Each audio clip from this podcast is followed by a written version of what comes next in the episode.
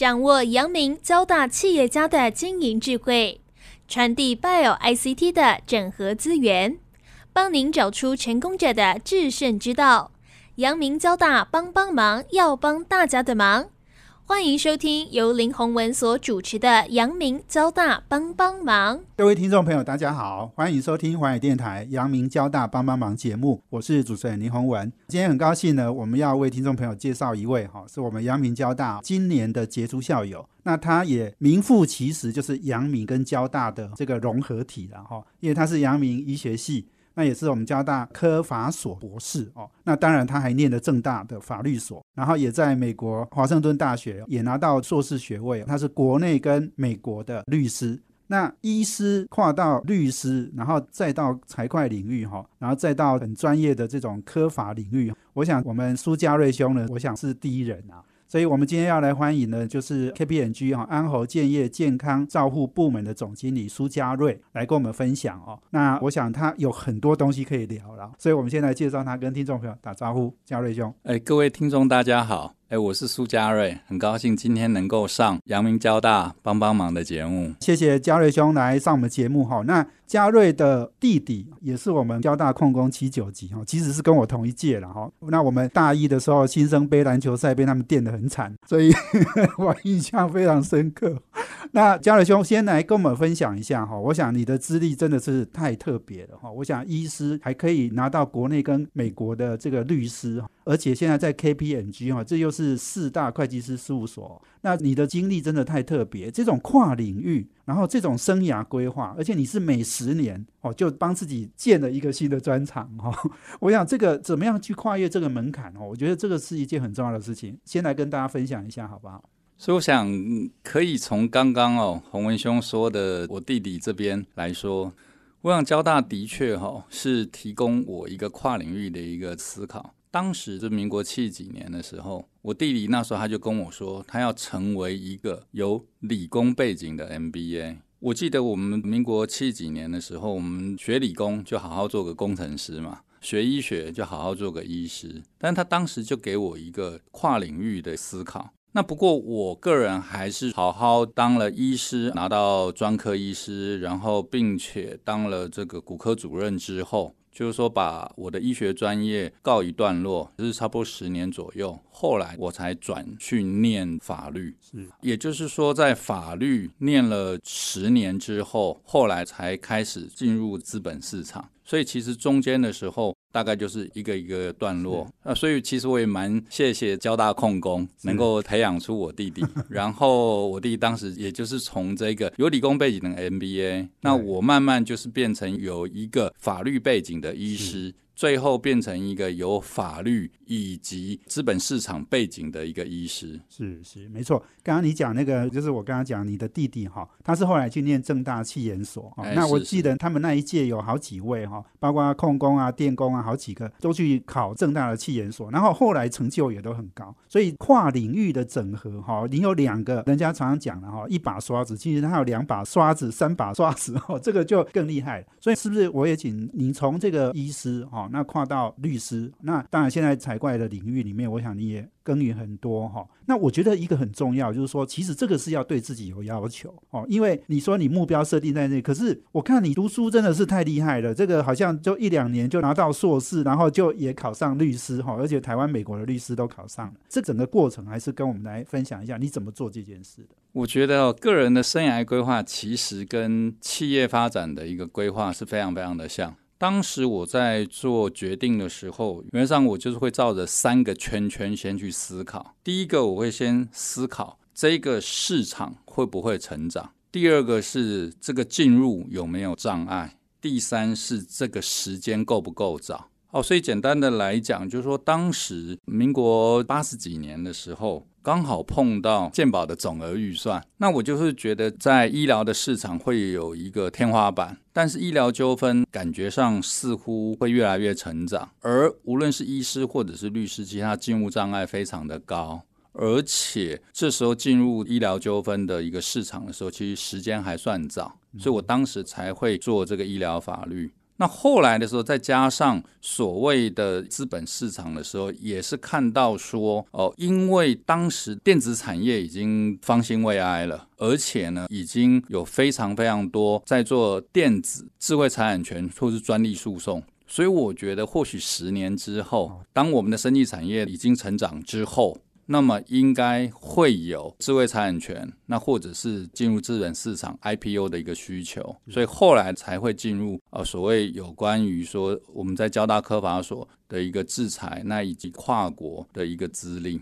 所以你已经预见了那个趋势会发生哦。你是先看电子业怎么做，然后可能你预期它会发生，所以你那个时候大概是一九九几年的时候，是不是？呃，我念交大科法所大概是这样子。我想交大科法所提供了非常好的一个环境。那因为过去的时候，交大科法所其实就因为周边好新竹科学园区的时候，所以它很多实物上一个专利的一个经验。那我当时就觉得，理论上如果前四十年的时候应该是金融银行业起来，后来的时候变成电子业起来，那我认为下一个二十年。应该是生技医疗产业，是，所以也就是说，我会希望在前十年会有一个养成期 （incubation period），是，让我在这个养成期的时候开始就能够学习，然后获得了相当的专业以及经验之后，那时候或许十到二十年之后，等这个产业真的起来的时候，我们刚好可以迎接上这个产业的潮流。所以我一般大概为什么说会有每十年会有一个 step？那其实就是在前十年的时候，你就要准备下一个十年的一个发展。哇，我真的佩服哈，这个就你要看到趋势，可是你还要有行动力啦。哦。这行动力可能我觉得对我来讲，我们常常看很多趋势，可是你真正诶自己哈要去把这个目标达成哦，你执行力、行动力要很强。对，我想这个执行力，其实您大概也听到一个重点，就是说，第一个我们当然是讲说你的目标要如何去规划，是好找到说你要做的事情，那如何去达成目标，这就是另外一件事情。那我是觉得我个人算非常非常的幸运。第一个就是说，我们这个年纪的时候，其实有家庭的支持。然后第二个的时候，主要我觉得，因为我们会了解我们自己的机会成本非常高，对，所以我们会非常非常努力，不会浪费太多的机会成本。是，所以我想，一方面等于说是有家人，那以及长官，然后都要能够提供支持。那我想学校的师长其实也非常非常的帮忙，然后自己也要了解自己的机会成本。所以我想简单的看法大概是这样。所以你刚刚讲的家人可能是太太很重要哈。哎，那另外你说长官是医院，你那时候是骨科医生嘛？是是。哦，所以你在医院里面也要长官能够认同。对。然后刚刚讲，就说你选择交大科法所，这个也是你很重要的一个思考啊。为什么那时候选交大科法所？休息一下呢，我要请我们 KPMG 健康照护部门总经理苏家瑞医师、律师哦，来跟我们分享哈，他怎么选交大科法所？这个是有策略的哦，而且这个是很重要，他的生涯规划的其中的一环。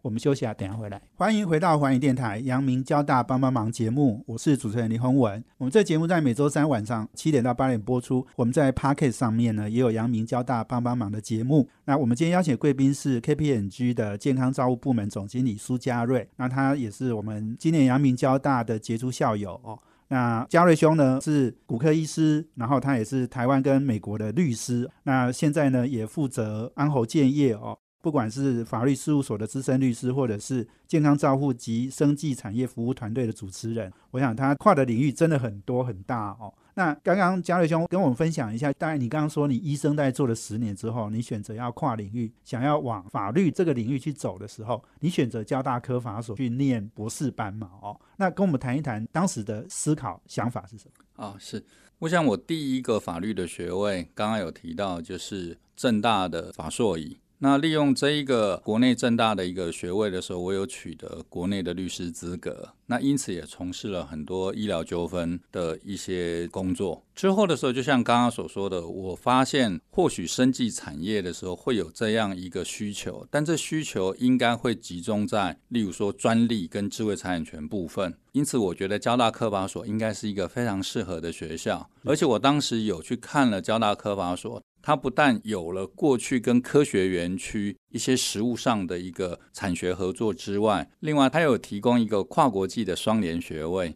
因此我只填了一个志愿，就是 交大科法所。OK，然后也很顺利的就进了交大科法所的博士班，然后在科法所的一个求学期间，就利用了这个双联学位到美国 Wash U。当时主要有两个收获，那第一个收获当然就是说我有学到整个智慧财产权的一个法律，并且取得纽约州的律师资格。OK，另外也有加入 Wash U Medical School 里面的一个人体试验委员会，就 IRB 的一个委员会。那同时对于这个人体试验的时候，也有相当的一些经验。是是哦，所以你是研究过的，就是念这个交大科法所的博士班的期间，有一年去美国，又拿了一个硕士，又拿了一个美国律师，然后还在 medical 的领域里面，你又做了跟你医生有关的事。是是是，因为刚刚我有提到，呃，如果以我们这个年龄来讲的时候，我们时间的机会成本很高，对，所以可能在做任何一件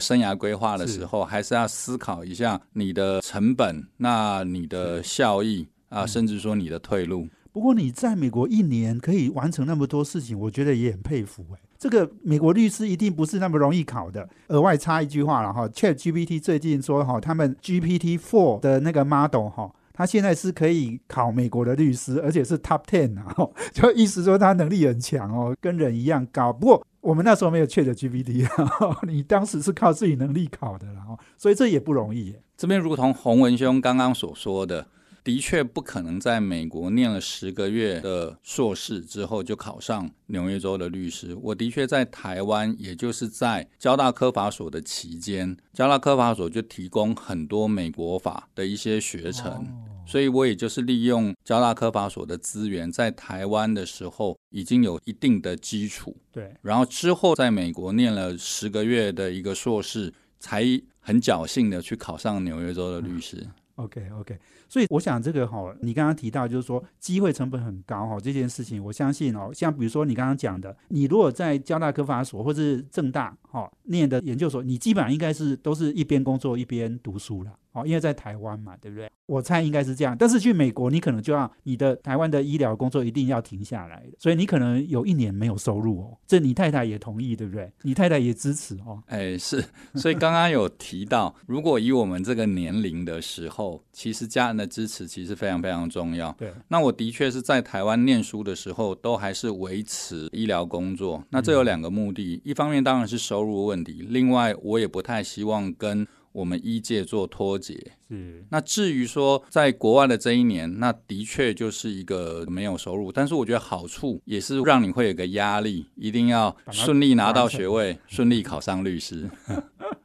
OK OK 好，所以您刚刚讲就是说，你那时候先去念正大嘛，哈，正大的你说法律硕以哈，对，那所以你后来取得国内的律师，其实你基本上是先做医疗纠纷，对不对？因为我想你那时候好像第一个想法就是说，做医生可能要面对医疗的纠纷，然后你有律师资格，你可能更容易处理这件事情。所以跟我们谈谈，你也打了很多医疗官司，对不对？跟我们分享一下你的一些经验。好，所以我想第一个阶段，当我拿到国内的律师之后，应该是民国九十二年那时候拿到。其实医疗纠纷还是一个非常新兴的一个范畴，所以我当时主要就是做各大医疗机构的顾问，所以我永远都是当被告，哦，病人来告了，所以我永远远都是做被告的辩护律师。是是那当时其实那十年应该绝对有上百场的法律诉讼。那在这个过程之中，我也了解到医界其实在这里面有非常非常大的压力，然后也希望能够凭着自己的专业，能够帮医界解决一些问题。对那你可以跟我们分享一下，大概你这上百个医疗纠纷里面哈，通常是什么样的发生的原因哈？然后你后来怎么处理？可以跟我们分享一下。OK，我想医疗纠纷它的一个特点就是医护人员绝对是为了帮助病人，他绝对不是为了去害病人。那所以中间会发生医疗纠纷，我想主要的原因还是一个双方的不了解。那特别是最后的结果跟例如说病人或者是家属的期待中间会有一些落差。所以以我的经验，其实绝大多数应该是有百分之九十五以上都会还医护人员的清白。好，也就是说，大概医护人员大概胜诉率应该是百分之九十五甚至百分之九十八以上。嗯，但是实质上的结果是一回事，而程序上的煎熬又是另外一回事。所以很多人会讲说，迟来的正义不是正义。我们碰到很多医护人员在经过这个三年到五年的诉讼的，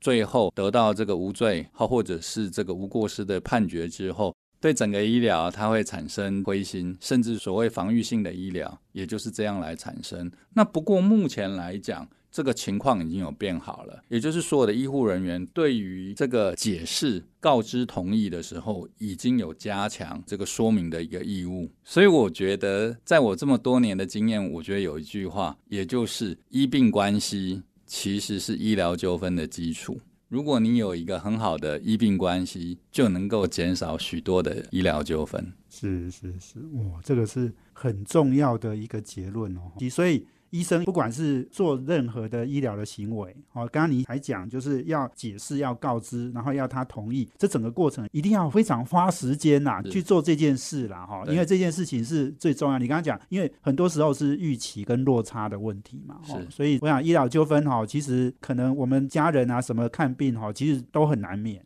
哦，也许我等一下再请我们苏家瑞兄哈继续来跟我们分享哈，那怎么样去避免医生病人可以做什么事情？我们休息下，等下回来。欢迎回到环宇电台阳明交大帮帮忙节目，我是主持人林宏文。我们今天邀请的贵宾呢是安侯建业健康照护部门的总经理苏家瑞，那他也是医师律师哦，那跨领域哦很不容易在整合这两个专长哦。那我是不是请嘉瑞兄继续来跟我们谈哦？你刚刚讲到就是说医疗纠纷哈，你是通常都是当被告的诉讼律师嘛？你自己本人又是医师哈，所以我相信你一定有很多的经验可以分享给大家了。怎么样避免这种医疗纠纷？不管是医生或是病人哈，你可以提供给他们一些建议。好，首先我认为最重要的一点就是我刚刚说的医病关系是所有医疗纠纷的基础。所以说，如何建立双方之间的一个了解、告知、说明，然后以及同意，然后让他不要产生一个不可预期的一个落差，我认为这个东西是一个最重要的一个部分，这是第一点。第二部分，我认为即使医生如果有过失。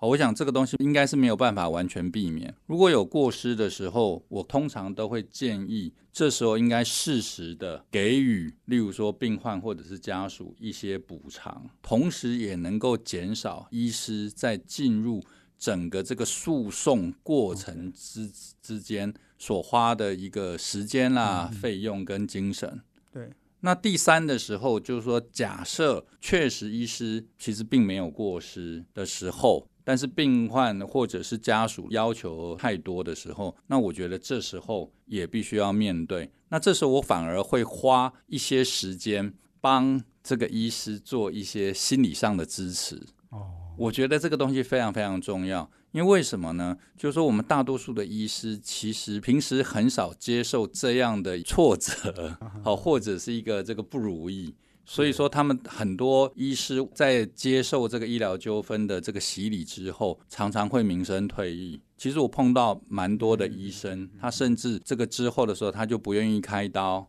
然后或者是开始做一些轻松的一些医疗，那或者就是我们所说的一个防卫性的医疗，这个非常非常多。所以我一定会鼓励这些医师。不要让医疗诉讼去影响到你自己，无论你的医疗工作或者是你的家庭生活。那以我的经验，对很多很多医师，其实是一个非常重要的一点。那么，因为我有时候会开玩笑，如果你刀开的够多，那或许你碰到医疗纠纷，其实只是一个几率的问题。所以我非常鼓励说，其实我们医师或是医护人员，其实都是以救人为直至，所以我们不应该因为。这样一个医疗纠纷的挫折，而浇熄我们继续救人的热情。嗯，所以我想这个地方可能大概是一个非常非常重要的。那其实我过去有做一个医疗纠纷的一个统计表。那其实大概在十年前这个整个趋势的时候，因为大家对于一些说明、解释跟态度上的一个进步，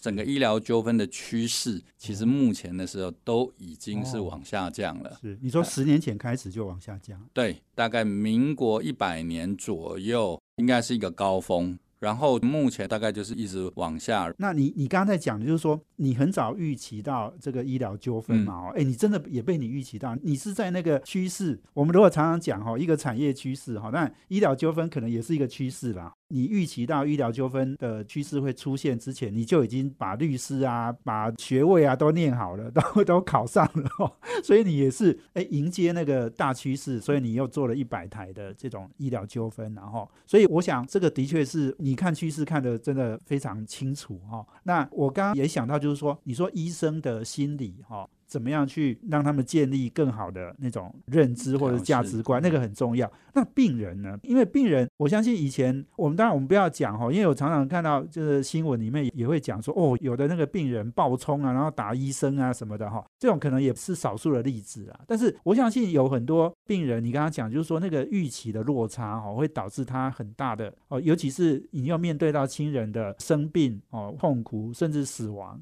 那你好像比较帮医师打官司。嘛？那你有受过这种病人的委托去打病人的这种球场的官司吗？有这样的经验吗？我想在跨领域的这个选择上，其实我是做交集而不是做连级。所以当我拿到律师的时候，我有问我自己：我是要做一个有法律背景的医师，还是要做一个有医疗背景的律师？后来我决定我要做一个有法律背景的医师。因此，我就决定我只帮医界做辩护。是，那我觉得这个抉择其实是蛮困难的。但是，我觉得无论在我这个行医的经验，以及做这个医疗纠纷律师的经验，我觉得绝大多数的病人其实对医师还是非常尊敬，还是非常温馨。那我也不认为说病患端会无理取闹，绝大多数都是中间产生了一些误解。那或者是说期待不如预期。那不过我刚刚已经有提到，在经过这几年整个医学教育对于告知同意以及双方沟通跟认知差距的缩小之后，那整个医病关系对于医疗纠纷的理解，应该已经比过去好了非常非常多。所以也就是我在做医疗纠纷十年之后，我就会看到下一个应该是生技产业。或者是资本市场的一个起来，所以我后来就进入交大科法所去念有关于说生技医疗的法规以及智慧财产权。是哇，所以医疗纠纷做了十年之后，你就往产业哈，生技产业去走了哈，所以到交大科法所嘛哈。那跟我们分享一下，因为我知道哦，您也是负责敏盛当年售后租回哈，用三十亿嘛哈，跟 ING 安泰人寿哦做一个售后租回。那我们知道敏盛的洪仁兄哈，杨洪仁呢，他也是医生背景哈，然后他也去念医务管理哈，然后往这个 EMBA 这个医院管理这个方向去走。那当然他也继承父业了哈，所以他那个售后租回当时是很重要，是亚洲第一个医疗院所的售后租回。那这个负责人就是我们苏家瑞兄哈。那你当时是担任盛火集团的法务长嘛？哈，所以这一段我相信也是很精彩哈。这个也是亚洲第一个做，后面当然就有陆续就有一些案子出来了哈。所以你也是在领先趋势哈，做了第一个案子。要不要跟我们来谈一谈这个案子你怎么做的？所以我想我也是常常遇到贵人，怎么样互为贵人？我想是我们这个交大最重要的一个精神。而这个案子其实也就是我怎么样由个人的一个医疗纠纷进入法人相关法律最重要的一步。我想当时是整个盛虹集团在推售后租回的时候有碰到一些困难，那因此杨洪仁洪仁兄会觉得说，如果有一个人又懂医疗又懂法律，那么过来做法务长的时候，是不是能够让这个案子有做一些推进？那因为这个案子其实会比较复杂，所以它的复杂就是医疗，我们常常需要这个整个医院的一个稳定。所以说，如果你把整个不动产售后租回的时候，这样对医疗服务会不会造成一些这个不稳定？这个是主管机关所不乐意的。那第二个，其实我们的对象是一个跨国的一个金融集团，所以在整个法尊上，其实我们的要求是比较严格。第三，所谓的售后租回，其实它包含了三个合约。第一个是不动产的出售，第二个是不动产的一个租赁，以及第三是一个物业管理。那我们中间的时候还有一些选择权以及租金调整的一些方式，所以整个这个契约也是比较复杂一点点。因为第一个做一定会碰到法令的问题哦。那你刚刚讲又有跟外商这个 ING 安泰人寿，后来当然并到富邦了哈。但是当年它也是很大的外商的一个集团哈，那所以我想这个经验其实是非常重要。等一下我们休息一下呢，等下再请我们苏家瑞兄哦来跟我们分享。我们休息啊，等下回来。欢迎回到环宇电台阳明交大帮帮忙节目，我是主持人林宏文。我们今天邀请的贵宾呢是 KPMG 健康照护部门的总经理苏家瑞。那我们谈的题目呢是从医师、律师哦到整个跨领域这样的一个耕耘。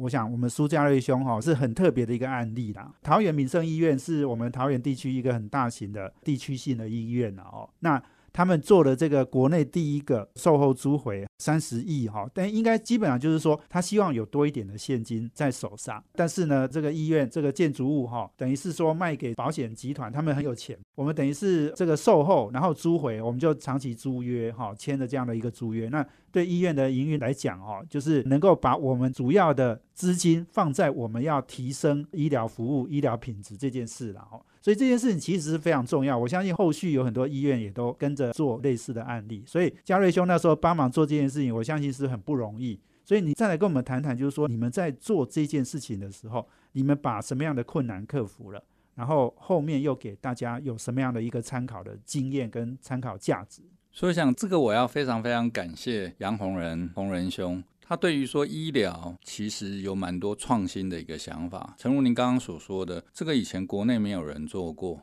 啊。但是以他的一些想法的时候，他就会觉得说，如果法律没有说不行，那么应该有机会去做尝试。那在这个案子里面，对我个人来讲，其实我就是从一个。个人的医疗纠纷直接跨入公司法务，那在这个案子里面，我也从一个临床医师慢慢的去了解整个企业的一个经营。那我想这个可以说是我人生中的一个转泪点。那如果没有这个售后租回的经验，我相信我也比较没有这个机会进入下一个阶段的 KPMG，那或者是四大的事务所。那我想这个案子其实大概是一个非常非常重要的一个案子。那首先这个案子的重点是。因为它的资产是由上层的控股公司所拥有，所以对于一个控股公司出售资产的时候，它所受到法规的限制是比较少的。它并不是一个单纯医疗机构的资产做出售。那我想这是一个它得天独厚的一个地方。第二个，诚如刚刚洪文兄所说的，在这样的一个资本操作之下，整个集团拿到比较多运用的资金，而后续在这个集团之内也做了，例如说 AMC 的一个分割。以及子公司的一个上柜，也就是让整个医疗体系能够今天变成像盛虹集团下面有整个医疗产业的一个生态系。所以，我想整个一个模式，我认为是一个如何让医疗服务变成生计产业很好的点对对，没错，杨洪仁先生的盛虹也是第一个挂牌的哈，应该是上柜。是第一个挂牌的，就是医院的管理，哈，医院的甚至是药品的采购，对不对？我不是很了解啊。他把这样的一个业务切割出来，然后挂牌上市，哈，那这个应该也是国内第一个，所以应该是杨洪仁先生的这种远见呐，哈，那又有我们苏家瑞兄的这个帮他完成这个梦想，哈，这个事情才会发生。所以你刚刚提到就是说。AMC 的分割或者是子公司的上柜啊，你当年也是法务长嘛，我想你应该也都参与蛮多的哈。所以你觉得就是说这件事情哈，从刚刚讲的受租回到后来整个医疗生态系的建立，我知道现在敏盛他们现在在桃园哈也弄了一个很新的，有一点像医疗的一个智医城，他现在要把智慧医疗的概念哈也要带进来了哈，所以他其实真的很多事情都走在前面哈。那他现在也跟药师啊，然后也跟整个医疗还有哈佛。渐渐哈，我想它整个都把它并进来了哈，所以它那个整个的医疗的扩张是很惊人的，所以这个也是你们当年一步一步哈，从那个台湾最早哈创了这种售后租回哈，从那件事情开始的。是，所以我在想，人生就是这个饮水思源，互为贵人。刚刚从医疗变成法律，然后变成这个企业。中间的确就是有遇到蛮多蛮多的贵人，那也包含我们交大科法所以及过去的这个阳明医学院。那我想这个东西等于说对于人生的时候，的确是产生非常非常大的一个变化。那诚如刚刚所说的。这个民生医院有一个地区型的一个医院，后来有子公司的上市柜，然后中间的时候刚刚有讲，无论是一个哈佛健检的一个体系，然后整个盛虹的一个医药界的一个流通，然后药师药局，那现在的一个智慧医疗的一个制医城，那。这整个东西其实是需要一个领导者，他有一个创新以及突破的一个想法。那我个人觉得，这个对于整体的医疗界是比较难得的，因为我们医疗界通常还是一个比较保守以及谨慎的性格。是。对，所以这个我想杨洪仁先生，我之前也邀请他上过节目了哈。那他也找了我们同一届的哈，那个何伟光哈，也是我们交大的校友，那他也去帮他做了这个医电的整合了哦。所以我想整个的过程啊哈，我想杨洪仁应该是一个开创者哈。不过我觉得更重要的是，呃，要有很多贵人在帮他了哈。我想嘉瑞兄也是他的贵人之一啦。他也是你的贵人呐，哈，互为贵人呐，对，所以我想剩下一点点时间哈，我会预告一下，我们下礼拜还要再继续邀请我们苏家瑞先生来跟我们分享哈，因为他的资历真的太丰富了哈，对资本市场还有刚刚讲的医生哈，诶，我们常常在讲医生跨到医生科学家了哈，但是我们常常这样讲，但是很少讲医生的企业家哈，那我想嘉瑞兄哦也可以来跟我们谈一谈这个哈，那另外国内之前有一个药品的缺药潮哈，然后还有很多的相关的。资本市场的议题哈，我都要请嘉瑞兄来跟我们分享。那节目最后剩下一点点时间，跟我们分享一下你今年得到阳明交大杰出校友，有没有什么样的心情要跟大家分享的？第一个，我还是觉得，无论是阳明，无论是交大，我们毕业校友是人才济济。是，那我个人是非常非常侥幸，然后得到这样的一个殊荣。我想这个荣耀应该是属于全体阳明交大的校友。那不过，既然得到这样的一个荣誉，我会尽可能把过去，例如说我在过去整个医疗以及法规，那以及资本市场三方面的一个经验，无论是协助学长姐，那或者是陪伴我们的学弟妹，在这个 Bio ICT 的里面的时候，能够做出一些贡献。那因为我个人觉得，整个 Bio ICT 绝对是台湾未来发展一个非常非常重要的目标，而且我也有信心，在我们这个阳明交大校友的一个努力之下，我们一定能够达成。是，我想你非常谦虚啦，哈。不过我觉得你刚刚讲的 Bio ICT 的整合，哈，也是我们下一个礼拜，哈，我们要请。我们苏家瑞兄哈来跟我们再好好分享的哈，所以我们今天非常谢谢苏家瑞接受我们访问，谢谢。好，谢谢，也谢谢我们听众朋友的收听。我们阳明交大帮帮忙，要帮大家的忙。我们下周见，谢谢，拜拜。